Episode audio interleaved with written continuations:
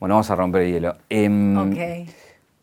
Quiero que me digas por qué bailas, pero por qué bailas desde el lugar, eh, no de bailo porque me gusta, sino, bueno, ¿qué hay en vos que te llevó a, a elegir eso frente a todo el resto, el resto de opciones que uno puede elegir, ¿no? Eh, me salva, básicamente, aunque suene cliché. Em, soy muy intensa y necesito de alguna manera canalizar esa intensidad. Me pasó ahora en, la cuarentena, o sea, me pasa que cuando dejo de bailar, en otros momentos de mi vida en los que quise estudiar otra carrera y decir, che, me dedico a otra cosa y capaz no, no le prestas tanta atención al entrenamiento, o mismo al principio de la cuarentena, que decís, bueno, me voy a relajar, voy a empezar a comer, me quedo tranquila, eh, me, no llego a deprimirme, obviamente, pero sí eh, la- la paso mal, necesito, necesito eso. Es tremendo cuando arranco a bailar y, y hasta bostezo, tipo, cambio muchísimo mi energía cuando lo hago. Un viaje, un viaje. Una vida, un recorrido. Una reconstrucción. Caja negra. Caja negra. Todo queda registrado en la memoria. Hablemos de un poco antes de. Después vamos a retomar el baile, pero me interesa hablar de la intensidad, porque te he visto decirlo muchas veces y hasta sufrirlo en un punto. Sí. Ay, ¿viste esas personas que sienten y sienten un montón? Bueno, sí. A mí me gusta mucho, nada, toda herramienta que, que, que te, que te acerque al autoconocimiento desde enneagramas, desde astrología, desde numerología, desde todo me encanta. Entonces empecé a hacerme este tipo de cartas y demás y a ver que esas cosas coincidían y a decir, ah, bueno, porque viste que uno a veces es de una manera y crees que todo el mundo se toma la vida o mira las cosas desde la misma lupa. Y no, y fue como, ah, bueno, esta intensidad hay que, hay que saber canalizarla por algún lado. Em, ¿Cuándo te diste cuenta de eso? De que lo, lo que vos veías como primordial, urgente y ya, para el otro era, bueno, en un momento va, va a aparecer y... Hace poco te digo, ¿eh? Sí, sí. em, sí, traté como de abrir el espectro y entender que nada, que los ojos con los que mira uno un montón de cosas son todos distintos y que eso también es lo interesante. Hay, hay una cosa ahí me parece que, que parece contradictoria, pero no, van de la mano, que es la intensidad y el cuelgue. Parece que son contradictorios, pero, pero según el interés, uno es intenso o es colgado, digo también, ¿no? Ay, vos no sabés lo colgada que soy Por eso le pero- digo, por eso lo pregunto. Pero es uno de mis defectos más grandes. Ahora creo que tengo 37 conversaciones en WhatsApp sin abrir y tipo, es un gran mérito, porque si no son más de 300 siempre. Y a veces, o sea, he perdido trabajos que me interesaban. eh, es loco, pero es como, bueno, se me va la energía, viste, como se me va el foco atencional hacia una idea y voy y, y- y le doy de comer a eso y después a otra. Como que me pasa que... hay cosas que a veces te convienen y están buenísimas, pero mm, si no estoy metida con ese proyecto, como que si no le veo vida al proyecto, si, si no comparte capaz mi intensidad o no le puedo agregar eso, como que lo dejo. Y capaz está buenísimo porque era algo que te iba a dar dinero lo Pero que ahí fuere, lo, pero lo que, lo que no entiendo es si lo colgás a propósito, tipo, no, no quiero saber nada de esto y no lo contesto, o, o es tipo natural que te olvidas. Como que suelo, no, es, es natural que me olvido y después lo recuerdo, pero como de manera natural suelo evadir las cosas que capaz mucho no, che, esto es un bajón, no hay que ponerlo porque la gente a la que la colgué, no le interesa. No, pero viste, qué sé yo, eh, me pasa eso. Eh, eh, hay una cosa que tenés que, que también puede ser hasta la intensidad, hasta aún durmiendo, ¿no? Que hablas cuando dormís. ¿Cómo que se llama eso? Hablo cuando duermo, a veces pateo, he llegado a pegar piñas, eh, somniloquía. Cuando, cuando hablas dormido, somniloquía, sí. ¿Qué has llegado a decir que no te convenía? Una vez, o sea, voy a contar dos graciosas. Una vez estaba con- durmiendo con una amiga, estábamos de vacaciones, éramos cuatro, estábamos en una cama matrimonial y de repente me desperté y le dije, soy un Pokémon. Tipo, a ese nivel. O en otro momento una amiga pobre se asustó, salgo de la cama, o sea, aparte de eso, sal- pegué un salto de la nada, que hay que esquivar ciertas cosas. Bueno, no sé cómo dormida, capaz despierta no me sale, pero dormida así, me fui al, al- a- como al borde de la habitación y dije, Dios. O No. sea, mirando un punto fijo, sí. Eh, y después otra, como que mm, sí me ha pasado tener una relación en la que capaz mi ex era bastante celoso, entonces yo me terminaba despertando porque me empezaba a hacer preguntas tipo sacándome data y vos respondés inconsciente y también respondés lo que estás soñando hasta que en un momento ya te despertás y no está nada bueno. Y no. no. Pero ahí también es una cuestión de, de- obviamente está muy mal lo que hacía tu ex, digo, ¿no? Pero, pero el tema de, de si tenés secretos o si alguien te quiere sacar, no sé si funciona o no, pero Otra cosa que tengo que no está tan buena es que soy muy sincera. Ya te habrás dado cuenta que Claro. ya te conté cosas y después dije, Claro. esto no lo pongamos. esto no va. no va. Eh, ¿Y eso cómo lo controlas? Porque digo, nadie puede ir tan sincero por el mundo también, ¿no? No, totalmente. Eh, y trato como esto, ¿no? Como de ser menos impulsiva y de pensar antes de decirlo, tipo, vamos a... Eso, pero generalmente no hago cosas en las que no puedo ser sincera tampoco. Por eso capaz cuelgo algunas cosas, ¿entendés? Claro. Como que cuando soy muy partidaria de donde uno pone la energía, eso crece.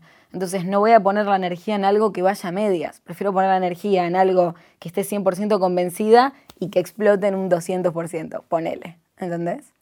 Eh, después vamos a volver de, de al, al cómo sos para, para cuidarte un poco. Pero eh, me parece que hay una, una pulsión ahí en, en- en tu forma, que es ese- esa cosa que por ahí la, la gente que vive en los barrios la sabe, ¿no? Como esta, esta cosa de venir de Lanús, de, de tu familia que te apoyó.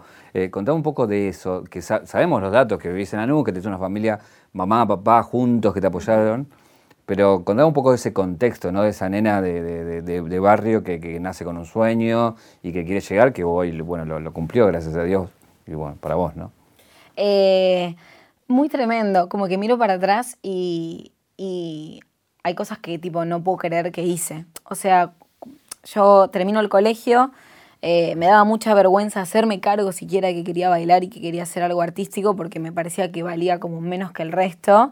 Entonces, nada, pensé en, en entrar desde psicología hasta asistencia social, hasta eh, relaciones laborales, me terminé anotando en el profe de educación física como para ver desde dónde meter lo físico también, eh, con el afán de poder meter un poco de la danza en esas clases de educación física que diera en el futuro, eh, en ese hipotético futuro. Bueno, hago dos años de carrera y me hago amigos que hoy por hoy sigo sosteniendo y la paso bárbaro, pero como te decía antes, si hay algo que no me convence y que no va conmigo es como no, no subsiste demasiado tiempo. Pero ahí ponele, eh, ¿por qué pensás que, que eso lo ocultaste? Digo? ¿Por, qué, por, por qué no dejar ser lo que uno quería ser? ¿Por el que dirán? ¿Porque había una mirada que te condicionaba? Uy, me voy a poner intensa, pero sí, capaz creo que siempre, viste como que en algunos grupos te cuesta como, viste como cuando sos medio el raro, ¿entendés? Como que me pasaba eso, como que todas mis amigas en, en el colegio capaz ya estaban como mirando varones o, o en esa, y yo capaz me divertía más jugar a las escondidas, como que siempre fui más aniñada en algunas cosas, entonces como que siempre eh, como que si me preguntabas a mí cuál era mi mayor miedo de chica, era crecer, porque era como, uy, tengo que hacerme cargo y tomar mis propias decisiones. Entonces, eh, tomar ese paso de decir, tomo una decisión que va al revés de todo lo que quiere todo el resto, porque a mi familia me, apoyaban y yo vivía con ellos, pero eh, no les copaba, o sea, querían que, siguiera otra carrera y demás.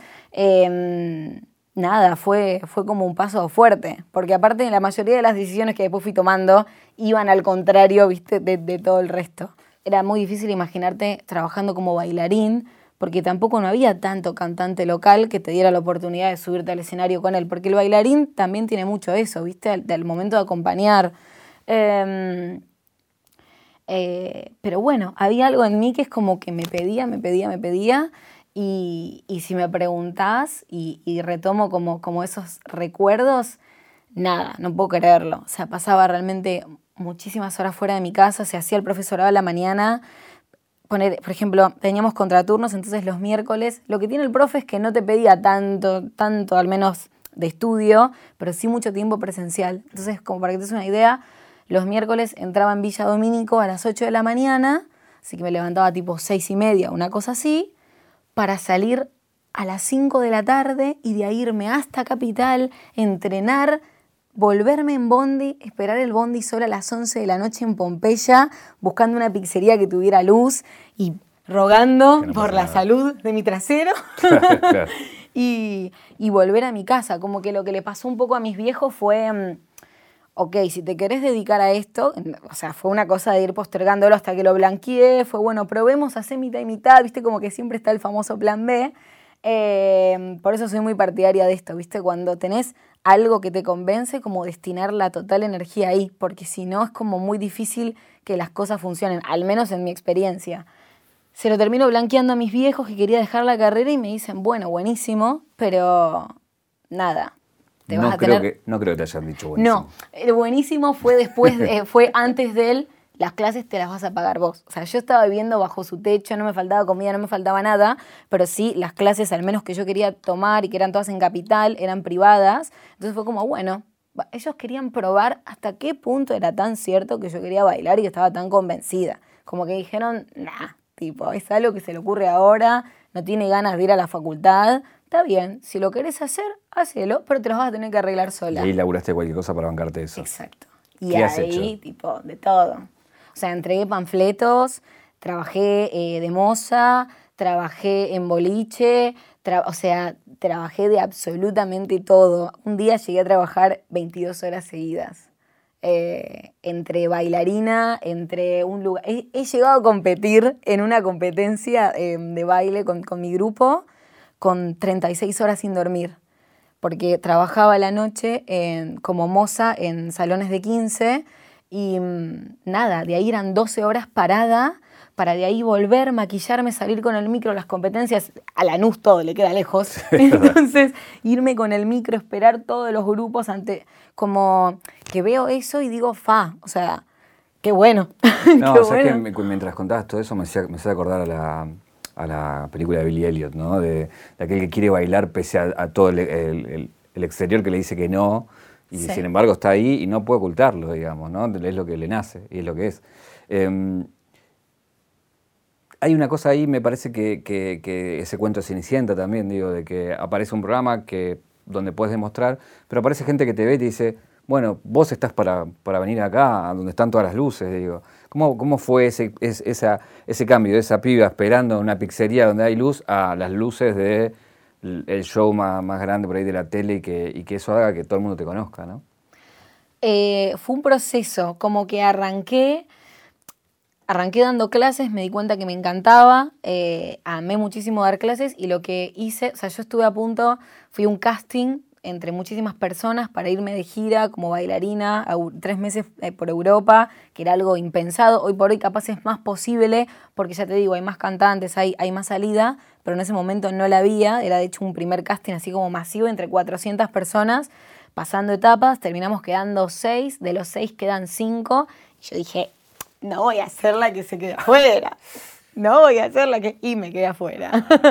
y ese fue un momento en el que se me rompió el corazón, eh, li- literal, o sea, y dije, bueno, voy a invertir toda esta energía y todo este dolor, porque aparte tenía a todos mis colegas yéndose, eh, en algo productivo. Y dije, le voy a meter a las redes, porque si no soy la mejor bailarina, por lo menos voy a ser una bailarina que quizá con seguidores la termina contratando porque, no sé, yo apuntaba al cantante ese al que tipo no conoce nadie, na- en nada, entonces le conviene como tener bailarinas que, bueno, tengan como su, su movida. Entonces empecé a hacer contenido y empecé a subir videos, videos, videos. Y así empezó a crecer y diferentes cantantes, no sé, Nicky Jam, J Balvin, un montón, empezaron como a repostear mis videos. Y lo que hacía era que tuviera como un público eh, relacionado siempre como a lo artístico y a la danza. Hasta que en un momento a mí me gusta mucho el humor y empecé a animarme a hacer eso. Yo siempre subí historias haciendo el ridículo. Claro. Soy muy de hacer el ridículo y de hacer papelones, no tengo ningún problema.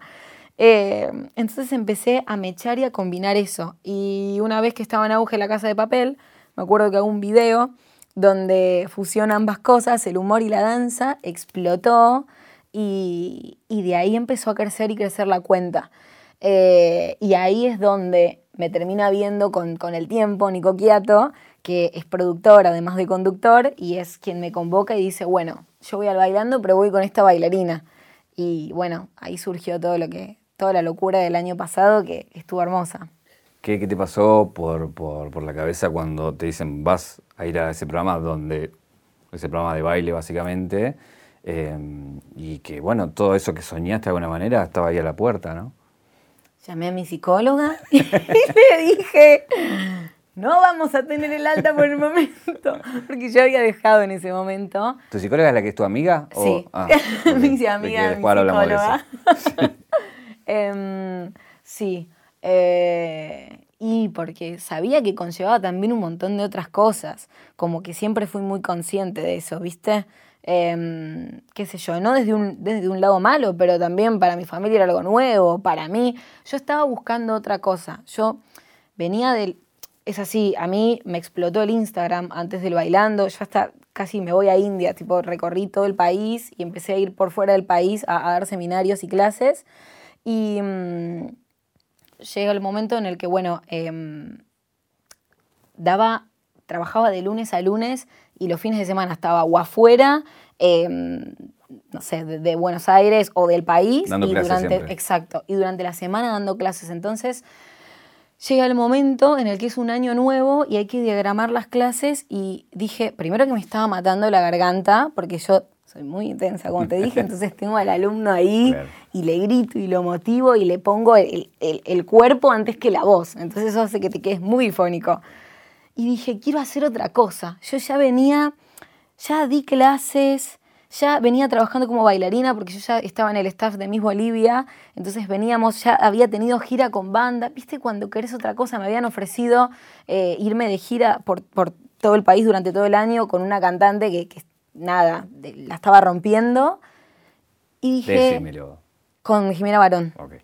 Que correspondía como a una bocha de ensayos y un montón de giras porque las, las chicas no pararon. Y dije, no, no sé qué, o sea, voy a dejar, como que soy muy partidaria también, que cuando hay un espacio, aquello donde está el espacio, algo entra. Entonces dije, no sé qué va a ser, pero quiero que entre algo distinto. Y, y ahí pasó lo, lo que pasó. y ahí cayó el bailando. Eh, contame esto de, si bien ya eras conocida por las redes y demás, me imagino que eso te da un nivel de exposición muy brutal, ¿no? De esto de ir a comprar y que el kiosquero, que cuando mientras va en el camino alguien te para. ¿Qué pasó con eso? ¿Cómo fue ese cambio? Fue muy loco. Yo me acuerdo una vez que salió una tapa como muy llamativa. O sea, era yo la tapa y tenía un título súper llamativo. Y ese día no quería salir de mi casa. Como que, mm, más allá de que, de que trabaje súper expuesta y que cuando estoy arriba del escenario, obviamente uno va a buscar la, la- la mirada y la reacción del otro como cualquier otro artista. No soy de esas personas que si voy por la calle me encanta que me miren. O sea, nunca fui eh, perfil alto en el colegio, cero. De si estaba el grupo de las populares, yo nunca estaba ahí, ¿me entendés? Entonces, para mí fue como, fue un montón. Eh, ¿Qué decía, qué decía esa imagen? ¿Qué no la querés decir? Decía, eh, no soy lesbiana, solo me enamoré de una mujer. Ah. Buenísimo. Esos títulos que la gente ve y dice, ¿pero qué le pasa a esta chica? ¿Entendés? Pero bueno, entendí también y aprendí que cualquier frase sacada de contexto suena mal. Te cuides lo que te cuides. Claro. Está bien que yo capaz tiro un montón, pero todo sacado de contexto es muy difícil que quede bien. Así que también me estoy amigando con eso. Eh, ¿cómo, cómo fue, eh, ya- que lo traes a, a- a cuento, digo, ¿no? Porque con tus hijos te enfrenté y decís, bueno, yo quiero ser bailarina. Y después tenés que contarle, bueno, tengo novia o ando con una chica y demás. Y eso sé que te costó mucho, porque te costó tipo irte y Me demás. fui de ¿no? mi casa. Claro, te costó irte, básicamente. Sí, sí. eh, sí, fue. es- es- pero también es como parte de eso que miro hacia atrás y, viste, como que a veces me agarran dudas de, bueno, ¿para dónde voy a ir o qué voy a hacer ahora? Y cuando miro atrás y veo todo lo que hice en pos, en pos de una independencia, porque nunca es que dije busco la fama o quiero ser reconocida o que la gente me admire. Yo quería, yo, mi sueño es vivir siempre de algo que ame y me apasione. Y estoy convencida de que probablemente eso no sea siempre bailar. De hecho, hoy por hoy ya estoy como mirando otras materias porque me encantan y porque encierran un todo eh, que, que puedo hacer y que hoy por hoy desde, desde las redes y desde la televisión también está esa oportunidad. Eh, pero sí, em, pobre, pobre mi madre. pero lo digo porque, bueno, tuvo que aprender y aceptar un montón de cosas. Pero también es eso, ¿viste? Cuando el amor Decime, es... decime algo que te haya dicho que ahora te parezca gracioso, pero en su momento... Ay, a Porque en ver. esas situaciones me parece que no. Es medio todo irreal ya en un punto cuando uno empieza... Hoy lo puede decir porque está, está todo bien, digo, pero en ese momento duelen, ¿no? Lo que te puedo decir era, ni yo lo tenía tan seguro, solo sé que eh, empecé a hablar con una chica que me gustaba un montón eh, y, y fue como, viste cuando decís, es acá y no me voy a perder de vivir esto y me acuerdo que mi vieja, nada, tuvimos una charla, mi- yo nunca se lo conté igual, mi mamá es súper bruja, ella Ah, me mirá. ve y me lee, sí, es tremendo, no se puede tener muchos secretos con mi madre, como que hay que no sea sincera después. y mm, viene y no sé qué me plantea, que esto yo no sé si esta chica es tu amiga o no, y yo ahí en un arrebato, no sé cómo fue, no sé quién habló por mí, pero le dije, mira, te soy sincera, la estoy conociendo, pero no es mi amiga. Y sentí, te juro, como que descendían 50 kilos de peso que no sabía que cargaba. ¿Viste? Como que creo, yo creo que la vida es un, es un pasaje y uno se va conociendo en diferentes eh, momentos y partes y cada momento te, te, te va formando y te va como, ¿viste cuando decís no sabía que contaba y que cargaba con esto? Eso es, es una, es como que tengo el, el recuerdo súper vívido de ese momento que no lo puedo creer. Bueno, pero también pasa en esos, en esos momentos que, que la, la verdad se revela con tanta fuerza que, que como sí, es verdad, tenía todo esto acá y tenía que sacármelo. Mal, pero ¿cómo es uno? Como así como me costó mucho, viste, aceptar que, que- que quería bailar. A veces también creo que viene eso desde como lo que me habías preguntado antes y creo que no te pude responder. Desde un lugar de inseguridad. Creo que, no sé, como a la, flor de chiquita ni loca se imaginaba estar pudiendo, o sea, poder vivir de lo que le gustaba, bailar de repente, ¿entendés? Como eh, creo que viene desde ese lado. Uno de esas creencias conscientes o inconscientes que vas heredando familiarmente, no sé, como que a veces, hoy por hoy, mm, eh, no sé, te rodeas de un ámbito donde toda la gente generalmente hace lo que le gusta, pero cuando sos más chico, en realidad te comes ese, te- perdón por la expresión, pero te comes ese cuento de, che, es imposible, es difícil, es solo para unos pocos. Y no quiero caer como eh, hablar de meritocracia, pero sí es importante a veces rever como esas creencias conscientes o inconscientes que sin darte cuenta te limitan y te ponen un techo súper bajo, cuando capaz sos capaz de muchas otras cosas. Y lo digo porque miro atrás y digo, fa, mirá, yo cuando me fui a la casa de mis viejos, no tenía un mango. O sea, me acuerdo que cobraba 8.500 pesos y pagaba un alquiler a medias con una amiga promotora que me había hecho, porque también trabajé de promotora, que vivíamos, como si te dijera, o sea, en un espacio de 8 metros cuadrados, dos personas, y el alquiler me salía 4.000 pesos. Y yo daba clases en Lomas de Zamora y me había mudado a colegiales. ¿Entendés? Como llegó un momento en el que obviamente ya no pude tomar más subte y más tren, el tren roca, y me pasaron todas, pero como que veo atrás y digo, che, o sea, repito, no quiero caer en la meritocracia, pero realmente como que miro atrás y digo, wow, hice, o sea, realmente hice muchísimas cosas por, por conseguir otras, como, qué bien, o qué bueno al menos poder ser independiente hoy por hoy. Hay una, una cosa que debe estar pasando ahora, que la gente que está mirando esto debe estar esperando que yo te pregunte sobre Magalitajes. ok. Entonces quiero blanquearlo acá en el sentido de, ¿tenés ganas de hablar de eso o no? Eh, probemos, vamos, o sea, creo que es una historia hermosa, em, porque Maga fue como el principio, Maga me ayudó muchísimo como a confiar en mí, ¿viste? Ay, le estoy dando el micrófono, chicos.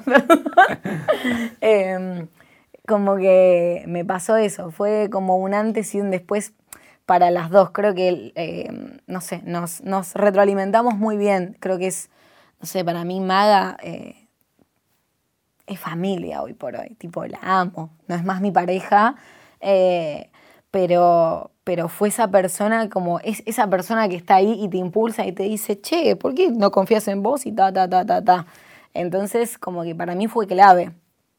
Eh, me sale decir, no sé cómo decirlo de otra forma, ¿no? Pero qué complicada que es la vida, ¿no? Que uno puede estar con alguien que quiere mucho, pero sin embargo no está. Sí, sí, completamente. Y, pero viste, también tenemos como mucho amor romántico seteado en la cabeza. eh, entonces, como eso, viste, uno a veces hace cosas tratando de seguir el modelo y quizás ese modelo no va con tu naturaleza y no te preguntaste vos mismo cuál es tu propia definición. Yo les dije que era una intensa.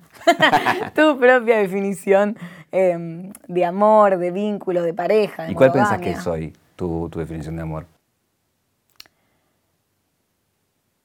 Creo que el amor es eso que, que respeta las condiciones del otro, entendiendo que su naturaleza puede ser muy diferente a la tuya.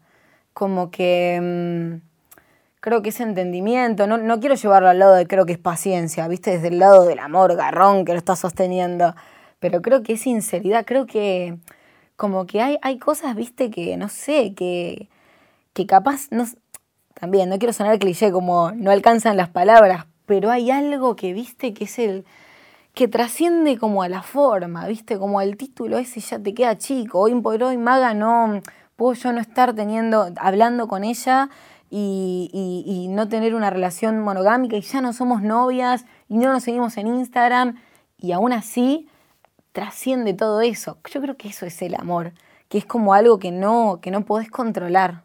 Te quería, te quería llevar a, otra, a otra forma de amor que tiene que ver con, con tu hermana, ¿no? Me parece que nada, una vez posteaste, contaste un poco su historia. Eh, digo que tampoco no sé si es muy conocido, o por ahí toda la gente conoce, de, esa historia tuya también, de ese amor, que es tu, es tu hermana, ¿no? Bueno, solo es como Chan. no, igual está bien, está bueno. Eh, si querés, pregunto otra cosa y después volvemos. Para que por ahí el. Es como, para, ¿eh? Viene como de esa sensibilidad. No es como el, el, el llanto, la lágrima, no es tristeza, sino es como. me marcó. Veía una entrevista que le hiciste acá a Martín Sirio y le preguntaste como si tuvieras que meterte en, en una caja negra de recuerdos y algo que haya hecho un clic. Y mi clic fue mi hermana, porque mm, es algo que me hizo madurar muy rápido desde entender lo que era la discapacidad, lo que era la capacidad de, como fíjate que todo el tiempo voy en pos de una independencia y no me parece casualidad, es como que tengo al, contraste eh, en mi hermana y, me parece que me, enseña como traté de verlo desde un lugar para honrar la vida, eh, no, no me pongo a llorar desde un lugar de víctima como, uy, tengo a mi hermana discapacitada, ni de loca, sino todo lo contrario, es como significa tanto para mí que si a veces eh, estoy como mal o, me, obviamente uno siempre se puede permitir estar en el sótano, que es lo que yo siempre digo, siempre te raza nunca sótano, pero es un gran motor porque mm, es como que veo la salud y la posibilidad que tengo yo, como que tenemos todos, de poder em, em, pensar, de poder subir una escalera, de poder como que Ahí tiene un pañuelito. No, toma, te iba a decir, toma agua, toma agua tranquila o, eh, tomamos un pañuelo y te hago de respirar y lo, así lo puedes decir todo esto sin, sin, que la pases, no quiero que la pases mal tampoco. Eh, porque te juro que no hablo casi nunca, porque es real. Viste que hay gente que capaz llora en las entrevistas porque rating, bueno, no. No, pero también no, te, también no te paraba porque me decías que lo decías de la emoción bien. Viste que está la emoción. Sí, no, no, no. Es que jamás podría fingirte tipo algo así. No, obvio que no. No, no, pero yo lo digo en el sentido de que no, si te pones mal, no quiero ponerte mal. A eso voy. No, no, creo que es un, creo que es un mensaje que está bueno porque trato todo el tiempo de, de, de hacerme ella en eso. Pero porque siento también que es como el mensaje más importante que puedo dar. Oye. Me pasó con mi hermana, ahora que respiro. que, nada, que estuve estudiando una carrera que no me gustaba y que me sentía... ¿Qué pasa? Creo que le pasa a la mayoría de los hermanos discapacitados y de acá desligo a mis viejos porque mis viejos siempre fueron como, siempre vamos a estar ahí para, para el día de mañana, eh, apoyarte y demás. Es como que uno, o yo me convencí de la idea de como el día de mañana es como, más allá que si yo no tengo hijos, tengo una responsabilidad, ¿entendés? Tipo, no estoy sola. De repente tengo como alguien a, mi cargo o a mi responsabilidad. Entonces esa preocupación, yo literalmente a los 15 iba para plantearle a la psicóloga, ¿cómo voy a hacer el día de mañana para mantener a mi hermana? Y si no, y si no están mis viejos, y viste como esa rueda y ese laberinto mental que no te lleva a ningún lado porque no tenemos idea de qué va a pasar. O sea que es inevitable, ¿no? Como, como esa, esa cosa que sabes que va a pasar y que en un momento y es como un peso que, que, uno tiene que ir resolviendo en el mientras tanto, digamos. Y por ahí no sabes si va a ser así o no, pero... No, y también le planteaba eso, o sea, como eh, es una persona que toma mucha medicación y si a los 30 se me va, ¿cómo voy a hacer para ver a mis viejos, perder a su otra hija y estoy yo? Es como que de repente jugás rol de hija única y de repente no, porque no sos hija única, ¿entendés? Como, como que entran muchas cosas como en juego, al menos para una persona como yo que soy muy mental, como de, de pensar. Y decidí, bueno, voy a agarrar como una carrera que quizás me, asegure un sustento económico el día de mañana, entonces, viste, no me arriesgo, no esto, no lo otro, y ahí es donde arranqué la carrera y estudiaba esto que el otro. Y me sentía muy infeliz, o sea, como que realmente no era yo, o no podía desplegar, o no podía decir las pavadas que se me ocurren decir, como al mismo tiempo me gusta mucho el humor porque fue una manera de canalizar absolutamente todo con mi familia, viste, mi hermana, tipo, la amo, pero o sea, es complicado, es súper, súper complicado. Entonces, me han enseñado mucho mis, viejos desde ese lado, ¿viste? No sabes, eh, el humor o, las cosas que son... El humor es tragedia más tiempo, ¿entendés? Como nada, cuestión que todo eso mismo que yo había utilizado para convencerme de que tenía que elegir una carrera convencional y de ahí tener un sustento económico asegurado, fue el mismo clic que me hizo decir, si tengo salud y tengo una habilidad, que después de ahí hay que entrenar un montón y ahí entramos en todas esas horas de entrenamiento y demás, ¿por qué ni siquiera intentarlo? ¿Entendés? Como que me pasó eso. El mismo, por eso me gusta mucho como el autoconocimiento, porque nosotros tenemos tantos pensamientos que creemos que son la verdad y en realidad simplemente son creencias. Entonces es tan importante moldear las creencias para que jueguen a favor de uno que en contra, que fíjate cómo cambiando la perspectiva de una misma realidad pude potenciar todo aquello que en su momento me hacía infeliz, ¿entendés? Entonces es quizás mirar desde otra cara eso y dejar de preguntarme, ay, ¿por qué me tocó una hermana discapacitada, como hice muchos años cuando era chica?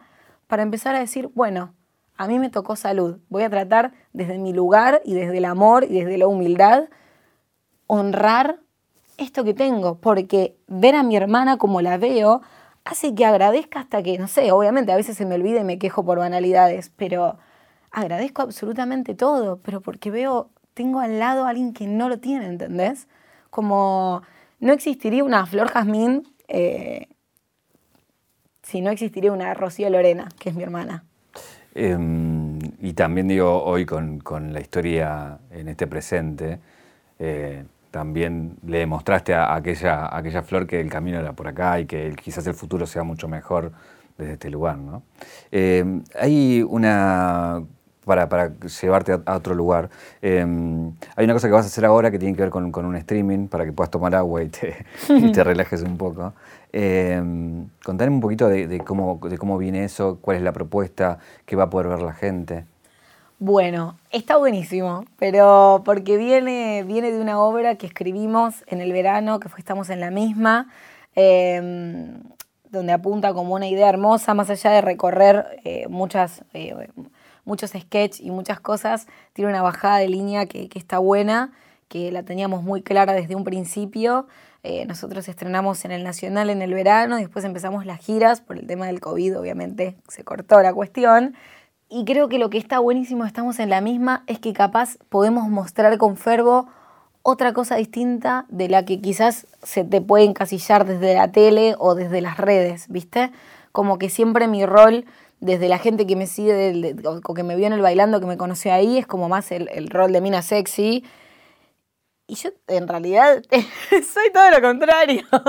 Vengo más como con otra contracara de, de, nada, de mostrarme, ahora lo estoy tratando de cuidar, pero las historias, tipo, yo todo el año pasado, que el mate, una media de cada color, la bata, el, ¿entendés? Como muy, de ahí también viene muy, estamos en la misma, viene como, tiene una bajada de línea por ahí.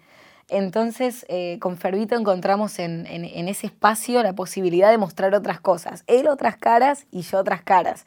Y eso hace que lo disfrutemos un montón. Entonces, se puede elaborar desde otra libertad, porque también desde arriba de un escenario, desde el streaming, entendés que podés contar muchas cosas, pueden ser reales o no, pero que no van a ser juzgadas como desde otros aspectos, ¿viste? Eh, la verdad que va a estar buenísimo. ¿Y eso lo hacen desde, desde un estudio, desde un teatro, desde sus casas? Ferbo es igual de intenso que yo. Así que lo vamos a hacer desde el teatro, desde mi casa, desde, ah. o sea, vamos a ir mechando y vamos a ir teniendo diferentes cosas eh, para ir, para ir, sí. Eh, ahí decías, y lo nombrás al pasar, de que se te encasilló en el lugar de mujer sexy. Eh, y que nada, estás tratando de cumplir con ese rol que te dieron, pero que te cuesta. Pero bueno, pero hay una exigencia, ¿no? Sobre todo cuando te venden, o no por vos, sino porque lo que dice el resto más que nada, y que uno por ahí no sé si está muy de acuerdo a veces con eso, o es lo que quiere o no quiere. Claro, de repente, igual está buenísimo, ¿no? Pero fue como, che, ¿qué onda? Nunca había vivido esta faceta eh, que está y que aflora generalmente cuando bailo. También descubrí como a, través del baile pude descubrir muchísima feminidad y muchísima energía femenina eh, que capaz no veía en otros aspectos de mí misma en, el día a día.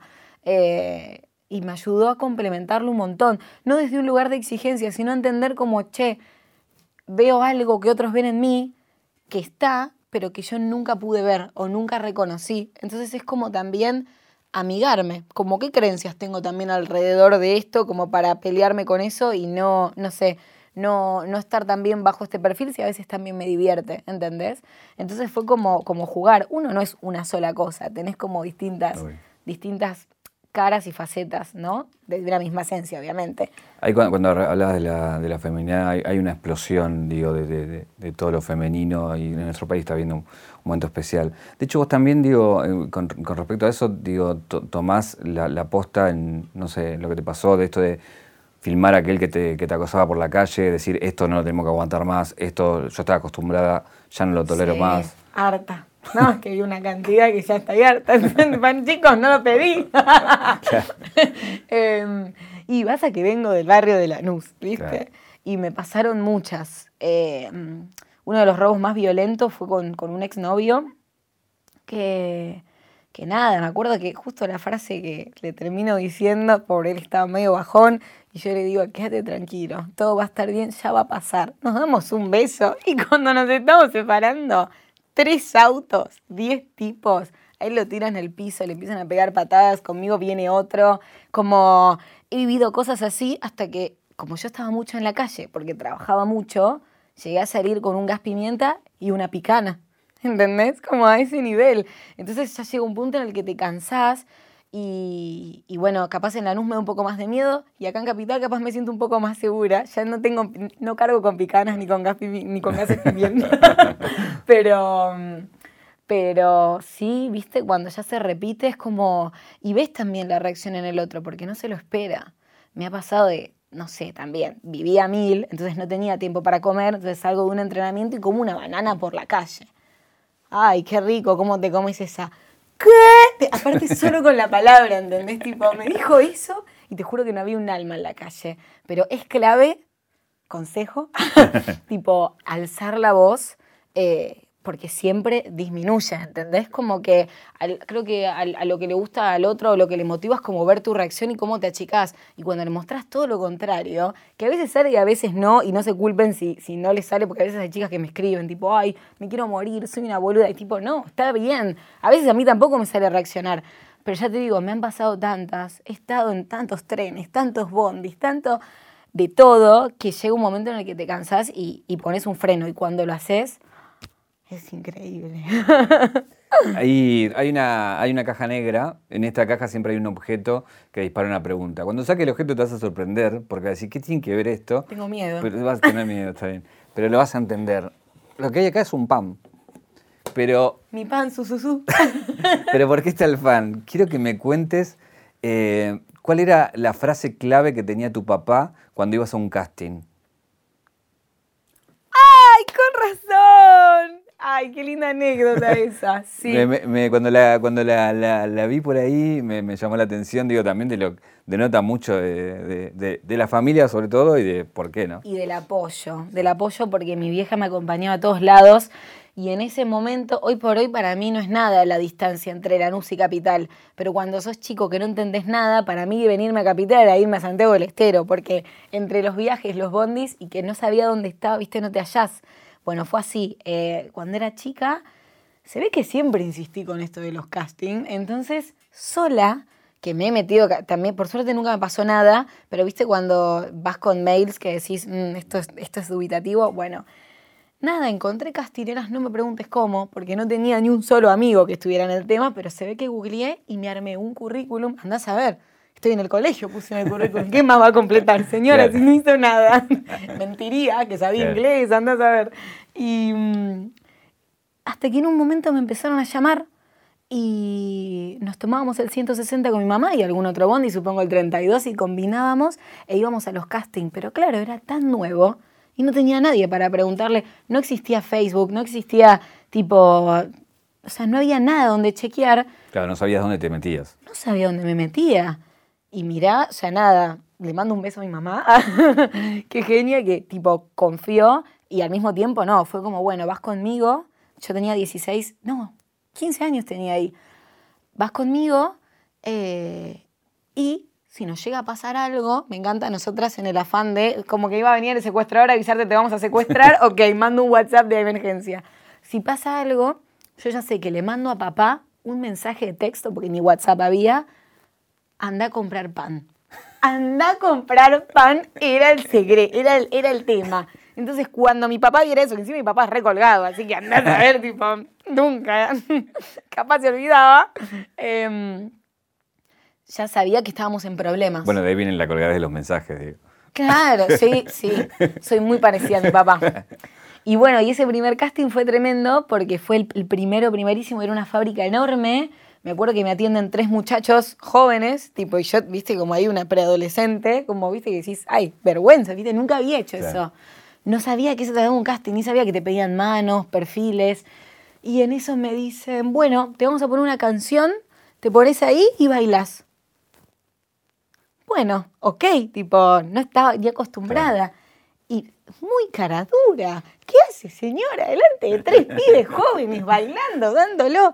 Y quedé y ahí arranqué, o sea, como que empecé a ir a casting y tuve una racha buenísima, así como tuve una racha malísima que me quería morir, pero, pero sí, ese fue como el, el primer pasito.